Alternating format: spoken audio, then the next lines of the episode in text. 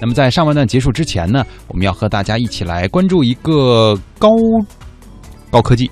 啊，这个智能装备的问题哈，嗯，最近呢有一个概念哈，火遍了全世界，叫工业四点零。这个工业四点零呢，以工业制造业和网络信息技术融合的智能制造为特征。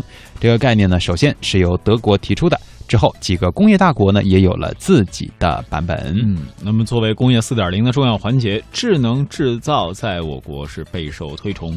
今年呢，我国广州智能装备暨机器人博览会二十二号也开幕了。那这场博览会呢，或许在某种程度上展现了未来中国制造的样子。从机器换人到无人工厂中间有几个步骤，我们又能达到什么样的水平呢？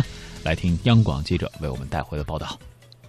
从事企业制造执行系统开发的广州苏威智能系统科技有限公司董事长郭孔快告诉记者：“机器换人也好，无人工厂也好，智能装备产业的迅速集结，离不开中国制造业的宏观背景。产业升级是大势所趋。因为现在的话，咱们国家你也知道，这个人力成本以很多原材料在不断的上涨，但是呢，我们高品质的这个产品又很少，是吧？那那这个倒逼着你制造业要去。”提高你产品的品质，还要把用机器来代替人很多的人工啊，跟我们人工现在是快的，每年的百分之十以上的的增幅。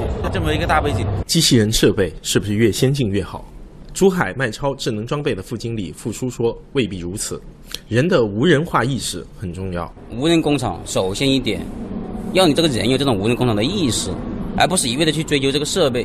现在很多人就是一直一直在说啊，我这个设备怎么好，怎么先进，怎么先进。”我觉得这种理念理念都是错的。你这个人都没有无人化的意识，机器再好有什么用？自动化企业在配合集成商做工业四点零的探索和实践，发现由于智能制造是一个资金和技术密集型的项目，投入和回报的周期都十分长，几乎只有世界五百强和大规模企业能够真正有机会做智能制造。如何让广大的中小企业也能够快捷经济地进入智能制造？软件平台与方案成为了突破口。加藤公司全球首发可以自主定制的无人工厂智能平台，尝试为中小企业带来智能化解决方案。副总裁陈洪波：智能设备，如果它没有不润或者没有软件平台去做支撑，哪一个都不通，都只能各干各的。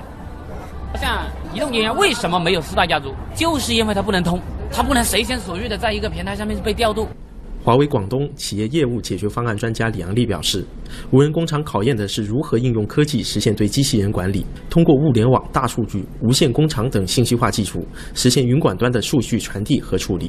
其实无人工厂来讲，就是现在说的最多的就是工业四点零要做的一个事情，就包括像宝马、奔驰，现在都已经生产车间里面基本上没有人进来进行管理了，然后基本上都是机器人的方式。但是说这些机器人怎么来进行管理，这是我们要解决的一个问题。但是我们能解决机器人怎么运转。这个产线的运行状况是是不是好？你的物料投放是不是准确？